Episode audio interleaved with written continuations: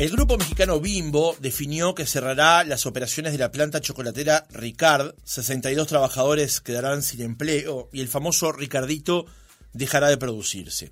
Desde el grupo Bimbo Uruguay comentaron a El Observador que la compañía tiene un compromiso a largo plazo en Uruguay desde su llegada al país hace 17 años y en línea con esa visión debió tomarse la decisión de cerrar el negocio de confitería para enfocarse en las categorías de panificación y snacks.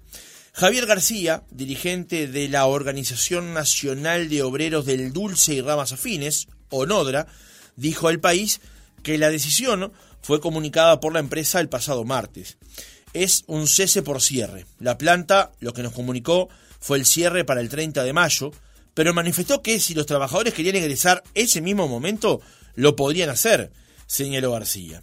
Pero más allá de la nostalgia y de los memes que se dispararon a causa de la noticia, ¿qué es lo que está de fondo? ¿Son los costos? ¿Es la competitividad?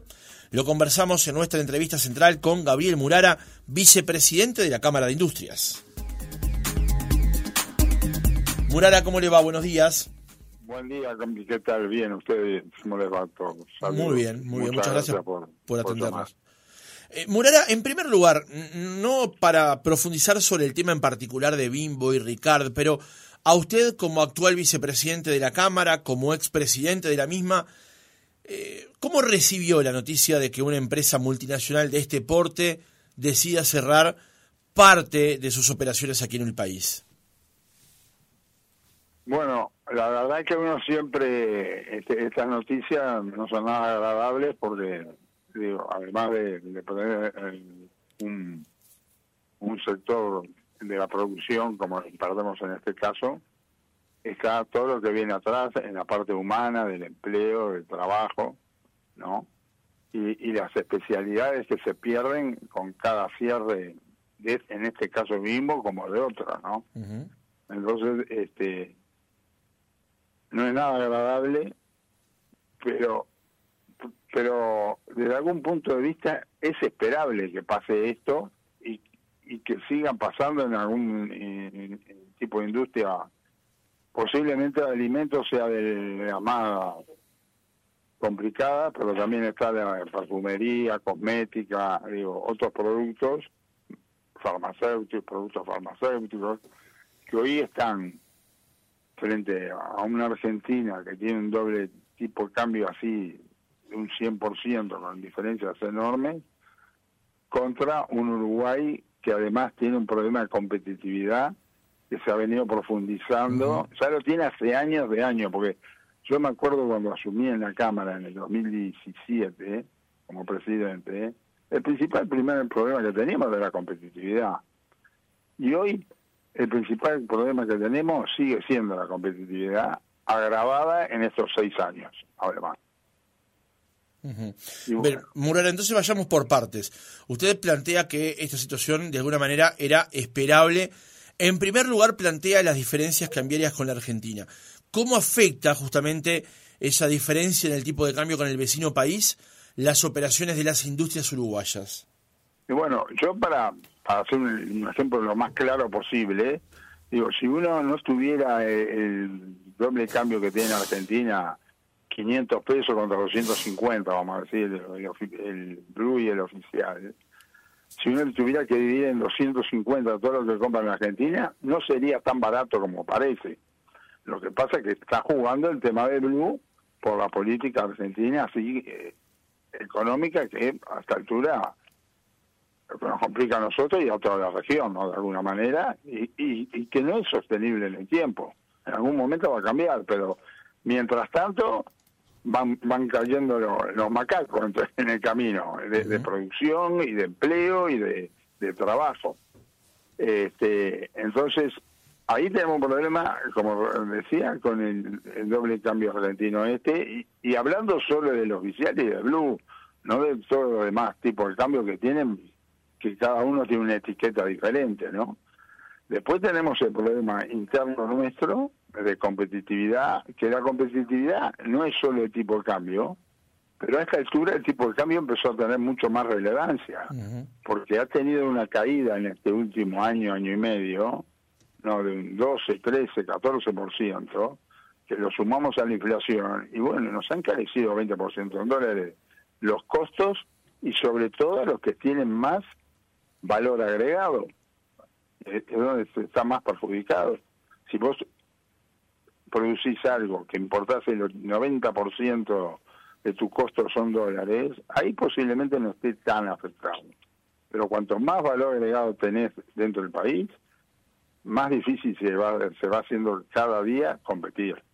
Y, ahí es donde tenemos uno de los problemas y por eso ahí es donde uno piensa que esto va a pasar, porque hasta en los primeros años de la pandemia, 2020, 21 y 22 en parte, tuvimos unos unos precios de commodities, por ejemplo, muy buenos, muy altos, ¿por qué? Porque el mundo estaba produciendo menos, estaba consumiendo mucho internamente en todos lados, porque no, no había muchas fronteras cerradas, entonces este cambió un poco el panorama económico ahí por los precios de los commodities y los precios de también de la logística.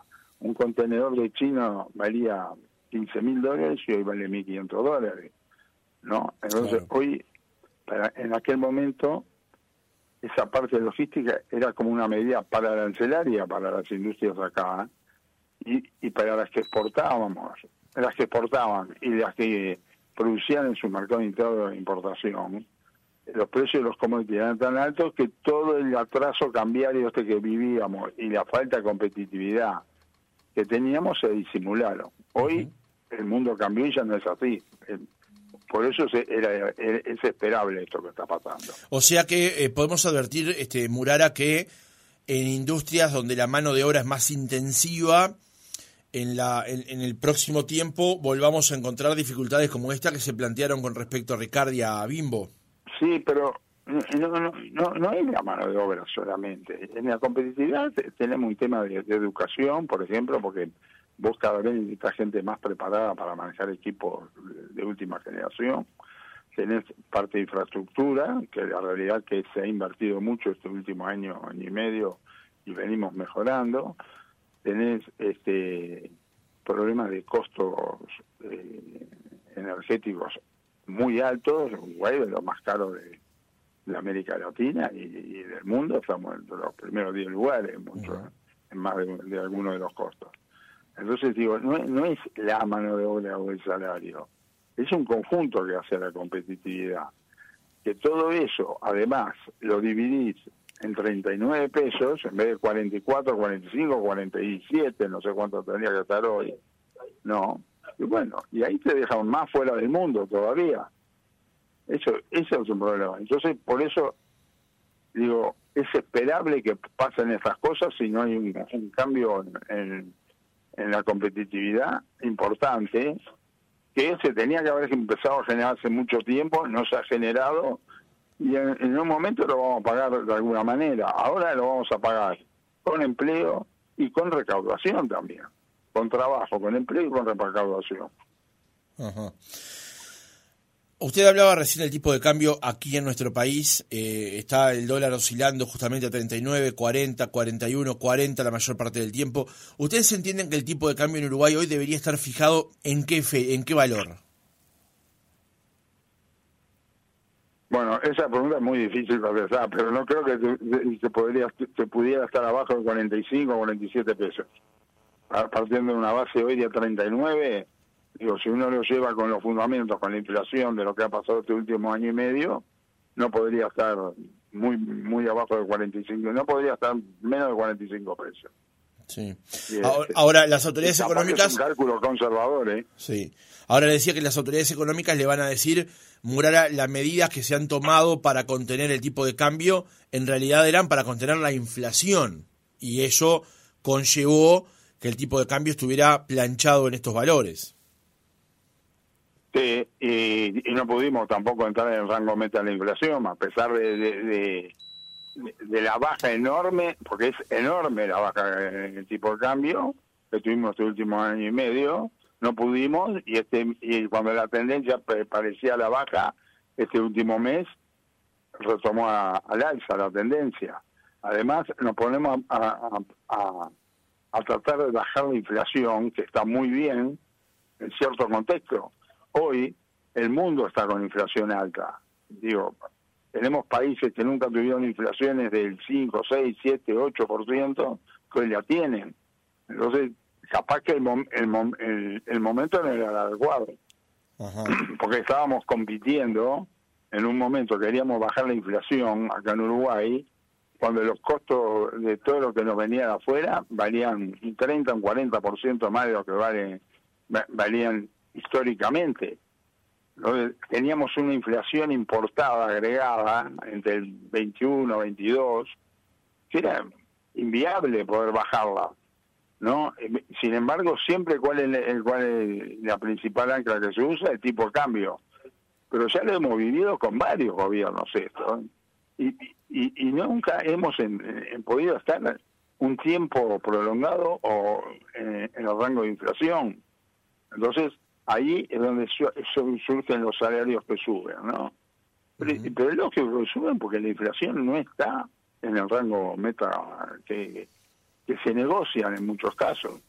Nos pasó en el puente de 2020, tomamos un rango de inflación X, al, al año muchos sectores tenían una, una operativa eh, relativamente buena o muy buena, como fue la construcción y, la exportación, por ejemplo. Y bueno, este, y habíamos partido un puente salarial con una base más baja. Digo, era lógico en algunos sectores ahí modificar eso, ¿no? O sea, por eso el tema salarial no es problemático como es problemático la sumatoria de todos los problemas de competitividad, no solo este, y principalmente el tipo de cambio. Murala, ¿cuáles son los problemas de competitividad además del tipo de cambio? ¿Cuáles son los que desde la Cámara alertan que son los temas? Porque uh, habitualmente hablamos del tema de los costos, por ejemplo, de las tarifas públicas. Bueno, ahí tenés pues, costos administrados que son caros. ahí uno puede ver en en Twitter la, la planilla que saca SEC permanentemente, ¿no? Y estamos el, más caro de América Latina en, en, gasoil, en combustible, este, en combustible doméstico también, de los más altos del mundo, lejos. Y, y, y, en, y en la escala mundial estamos también en, índices muy altos de, de costos. Nosotros hemos combustible y energía muy cara. A pesar de tener mucha energía renovable, tenemos energía muy cara y tenemos combustibles muy caros. Además, digo, vuelvo, eh, repito, la, la parte de infraestructura que se viene arreglando mucho, porque la realidad es que uno sale un poco para afuera y ve que hay mucha obra en, camino que también hace a la competitividad por el traslado de productos, de costos de flete, de salida a los puertos, también hace. Tenemos que seguir profundizando en el tema educativo, porque los equipos que vienen ahora cada vez son más modernos y ya no, eh, funcionan con la pinza y el tornillo, funcionan con muchos con electrónica. Y bueno, hay que seguir capacitando a la gente. También te hace la competitividad. Sí. Ahora, Murara, usted plantea justamente esto de la competitividad y muchos nos podrán plantear, eh, se plantea como un factor que incide en todo esto el tipo de cambio, se plantea también el tema de los salarios. Lo cierto es que el núcleo industrial ha tenido sus variantes en los últimos años, pero el salario todavía no se ha podido llegar al mismo valor que tenían al comienzo de la pandemia. ¿Cómo hacer bailar, como decía Vergara en su momento, todos los platitos chinos a la vez en esta, en esta circunstancia? Bueno, en bailar todos los platitos chinos siempre hubo hubo uno que le tambaleó mucho que fue justamente el atraso cambiario a Ese le tambaleó bastante ese platito. Pero había que mantener todo girando los platitos, pero había uno que tenía un freno bárbaro. Pero este el mismo freno que usted advierte se, se ve hoy. No, se siguió con esa política. Vamos, claro, yo no digo que solo esto, este gobierno tuvo atraso cambiario. En la época también, si vos mirás los cierres de fin de año de la Vergara estuvo como Mujica, ¿no? sí, después fue ministro de Economía y después volvió al Banco Central. Y, y mira los cierres, y está todo, todos los años alrededor de 20 pesos a fin de año el, tipo de cambio, por 3, 4 años ahí, en el eje de los 20 pesos. Ahí se generó también un gran atraso cambiario. Por eso digo de los platitos, ¿no? Sí. Ahora, lo que yo le planteaba es el tema del salario, porque hoy los trabajadores plantean de que los salarios reales están por debajo del 2020. los trabajadores plantean, en algunos casos tienen razón y en otros hay que estudiarlo, porque no todos los sectores este, ajustaron y recuperaron de la misma manera. Hay sectores que pueden estar un poco más bajos y otros que están prácticamente a, nivel de, de recuperación.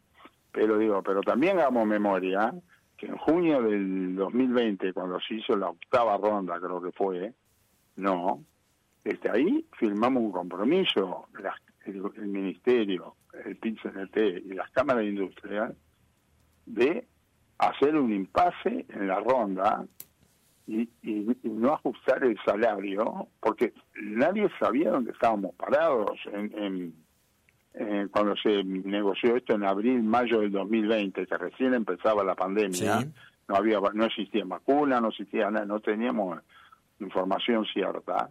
Ahí hubo un convenio firmado por las tres partes que evidentemente este el salario retrocedió en ese momento. Bueno, con el compromiso de que se iba a ir ajustando en el tiempo.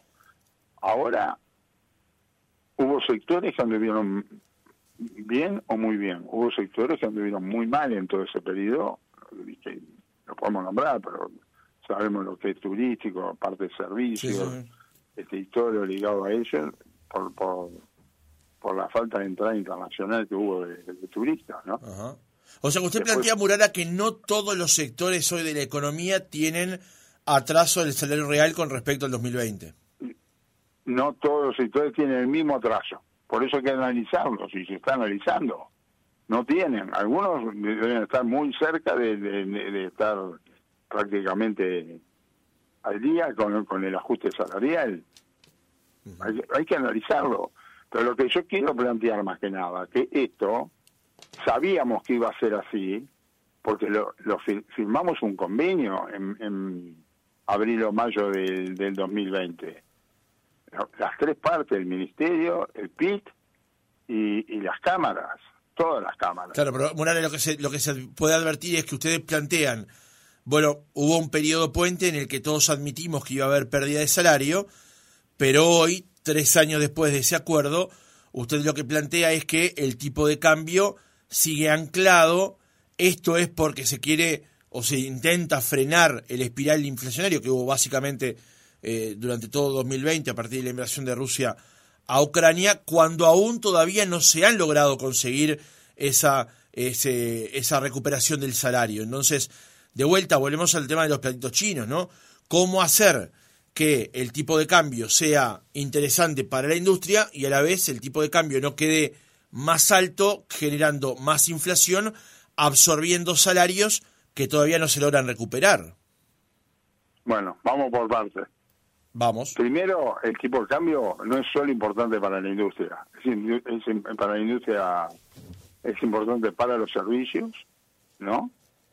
Y, como industria también tomemos el turismo, también es importante, porque si tenemos un tipo de cambio muy bajo, los costos son muy altos y vienen menos turistas argentinos, por lo menos de, de clase media. el tipo de cambio es importante para hasta para el comerciante diría yo que, esté alineado. Segundo este nosotros hicimos el convenio ese hubo una ronda en el medio sí. no eh, ahí está esa debe ser la 8 entonces la que hicimos el convenio fue la 7 ahora es la novena y en esa ronda todavía estábamos en la pandemia y había este muchos sectores que no habían recuperado nada y que estaban a pérdida total lo, vivimos. Con, el, y me refiero más que nada a todo lo vinculado a servicio y turismo, ¿no? Otros empezaron a recuperar. Pero digo, la, la recuperación es a partir, tiene que ser a partir de ahora, de esta ronda, porque en el medio digo, nos vamos olvidando, pero acá, este, en la pandemia hubo sectores muy, muy, muy afectados. Yo, yo no estoy diciendo que porque el tipo de cambio esté bajo, no podemos, no tenemos que ajustar los salarios. Habrá sectores que podrán y otros que no podrán, según el nivel de, actividad que, que hayan recuperado. Y bueno, y ahí va a ser la habilidad de, empresarios y trabajadores de poder mantener la fuente de trabajo, ¿no? Y aunque demoremos un año, año y medio más en recuperar en esos sectores el, el salario que se fue perdiendo. Pero digo, es mucho peor perder el 100% de, del salario, del trabajo. No, sé si me expliqué o me entreveré. No, no, no, eh, yo, yo, yo, entendí, yo le entendí. Ah, este, eh, después está quienes, quienes avalen o no, o, entiendan que esa es la posición correcta. Le quiero cambiar de asunto, eh, porque usted lo manifestó en el arranque de esta entrevista, perdón, con respecto al tema del tipo de cambio en Argentina. Esto ha espoleado una situación muy delicada en la frontera, en particular a los departamentos de Salto, Paysandú y Río Negro y en los últimos días la Cámara de Industria emitió un comunicado eh, donde se plantea algunos aspectos vinculados a este asunto y en el último párrafo dice, dada la gravedad de la situación, creemos que el gobierno tendría que decretar el cero kilo adecuando la normativa existente como se llevó adelante en la pandemia sanitaria por un tiempo determinado. ¿Ustedes creen que es realmente factible aplicar el cero kilo en la frontera con Argentina? este es muy difícil implementarlo. Pero digo, nosotros de alguna manera en la Cámara tenemos que llamar la atención con lo que está pasando y este y el cero kilo era, un titular que ya podía llamar muy bien la atención. Este ya el tema del cero kilo, el, presidente de la República lo contestó que, no lo ve viable. eh, pero sí tenemos que ir al cero kilo mayorista. Y con esto me refiero al contrabando. porque uno habla de la frontera, la frontera, pero ya ha avanzado más que la frontera. Este, eh, el tema de, los productos baratos y, en cantidad. O sea, ya estamos hablando de productos que están entrando en forma ilícita al país como contrabando. Y luego lo que, lo que sí, este, si el cero kilo no es viable de aplicar, apliquemos, empecemos a apretar la, la normativa vigente, por lo menos. Los 5 kilos cada 15 días, con un valor máximo de 300 dólares por mes, este, atacar el contrabando en, toda, en todos lados, en todo el país, a nivel de gobierno e intendencia también.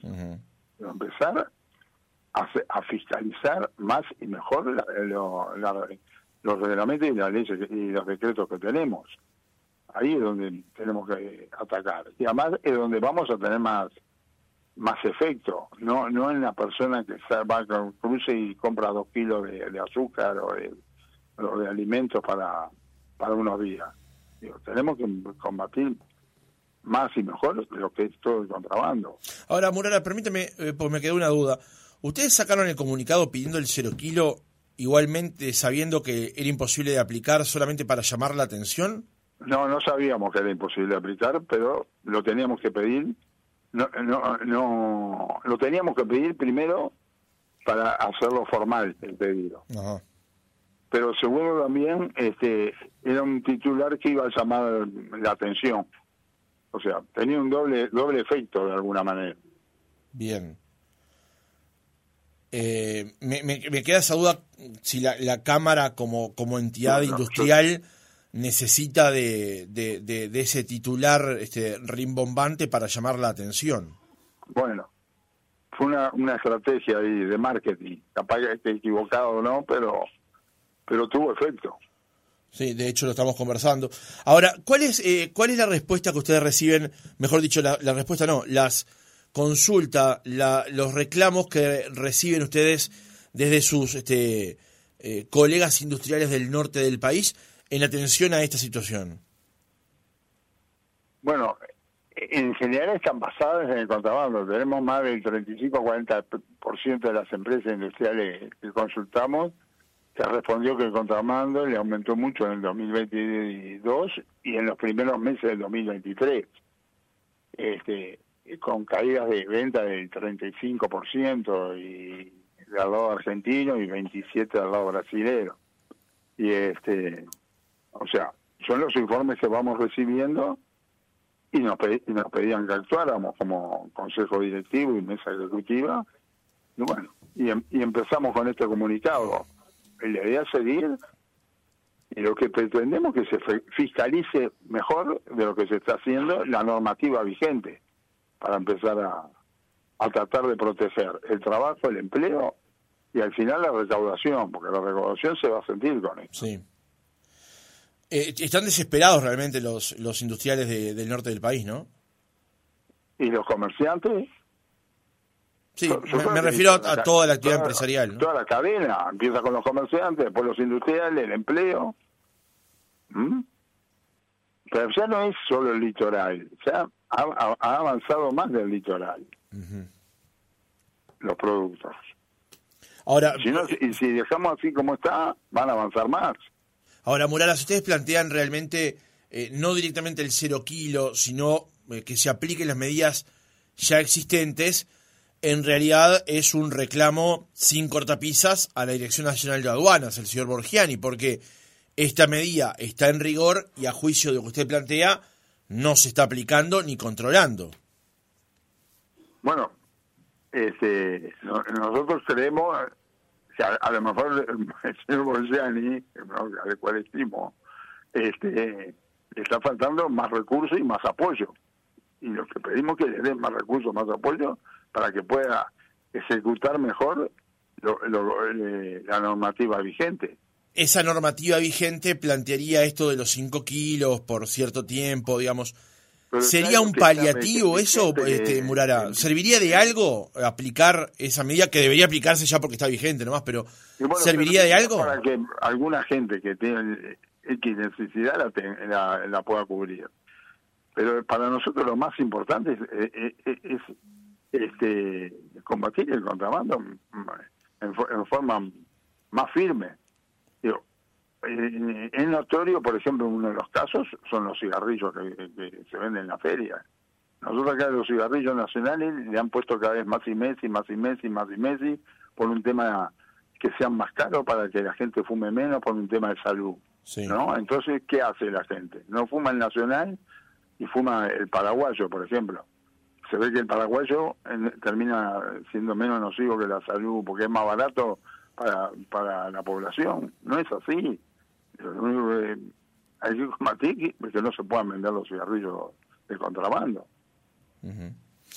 Bien, para cerrar la entrevista, Murara, un último Ese tema. es un ejemplo como en otros que pasa en muchos alimentos. ¿eh? Bien, bien. Le decía, para ir cerrando el reportaje, hay otro asunto que también involucra a la Cámara de Industrias que tiene que ver con la ley de negociación colectiva. La semana pasada se votó en el Parlamento una serie de cambios a, la negociación, cambios que buscaba justamente eh, levantar la observación que hay de parte de la OIT sobre el Uruguay. Ayer el país informó nuevamente sobre este tema y ustedes emitieron un comunicado en las últimas horas con respecto a valorar positivamente los cambios eh, en función de las observaciones que ha hecho la OIT. A partir de eso, ¿en qué escenario estamos, Murara? Bueno, a partir de eso estamos en un escenario mejor de lo que estábamos hace una semana atrás, en general. No estamos todavía cumpliendo en su totalidad el convenio 98, que porque el artículo donde creo que es el 12, que este, habla de los salarios mínimos de partido y el resto de bipartito no se modificó. Eh, de todas maneras, entre esta ley, que, que esa ley, este proyecto de ley ya había sido presentado en la administración anterior, sí. prácticamente al final, ya cuando se iba, creo que en noviembre del 2020 o, o, fin de octubre, había presentado el ministro Murro con la firma de Tabaré Vázquez. Este decreto, este que se aprobó ahora esta semana pasada, es prácticamente lo mismo que, se había presentado, que era un reclamo histórico de las cámaras desde el año, desde que antes que se promulgara la ley, se le había advertido al gobierno que estaba mal y que habíamos hecho consultas con la OIT, que había que modificarla. De todas maneras, se aprobó la ley así como la presentaron y a partir de ahí la OIT en el 2010, 2012, 2015 mandó comunicaciones, mandó alguna misión a Uruguay para decir que estaba mal, que había que cambiarla, que no estaba de acuerdo al, convenio 98, que hay que aclarar que el convenio 98 es uno de los ocho fundamentales de la OIT, no, no es un convenio más de los 190 que tiene Uruguay, es uno de los convenios fundamentales de la OIT. Y bueno, y a partir de ahí ya empezó a ser un problema de, la OIT con el gobierno de turno uruguayo, que no estaba cumpliendo. Entonces nosotros lo, valoramos positivamente. Y, bueno. ¿Pero van a levantar la queja? La queja no, no la podemos levantar y no va a quedar en la OIT tampoco que la levantemos porque este, no, no todavía no se cumple el convenio 98. O sea que más allá de los cambios no se cumple el, el, 98, por lo cual eh, no van a levantar la queja ante la OIT. Pero vamos a ser claros. El reclamo que se hizo a partir del 2009, 2010, yo no me acuerdo cuándo se presentó lo primero en la OIT, era porque no cumplía el artículo 98 de la OIT. Sí. La OIT lo estudió, lo analizó, la comisión de expertos, que hay trabajadores, empleadores, todo, y eh, eh, le, comunicó al gobierno que estaba mal y que había que modificarlo. Le mandó en junio del 19, en la conferencia, instó al gobierno y le, señaló punto por punto lo que tenía que modificar. De todos esos puntos, creo que eran siete o ocho en total, que quedaban seis ahora antes del proyecto, de todos esos puntos todos se corrigieron, salvo uno. Entonces digo, Uruguay sigue incumpliendo con el convenio 98. Ahora, y yo lo, que digo, ya es un problema de la OIT, ya no es un problema de la Cámara de Industria, Cámara de Comercio y, el resto de las cámaras que siempre nos apoyaron hasta hasta el último momento, porque esto fue un reclamo de todo el empresariado uruguayo. Este, la OIT va a pedir que cumpla el convenio. Nosotros también. Demoraremos un año más, dos años más en, en, corregir ese punto, y puede ser, pero lo tenemos que mantener, porque no, no se está cumpliendo. Gabriel Murara, vicepresidente de la Cámara de Industrias, gracias por haber estado otra mañana con nosotros. Muchas gracias a ustedes.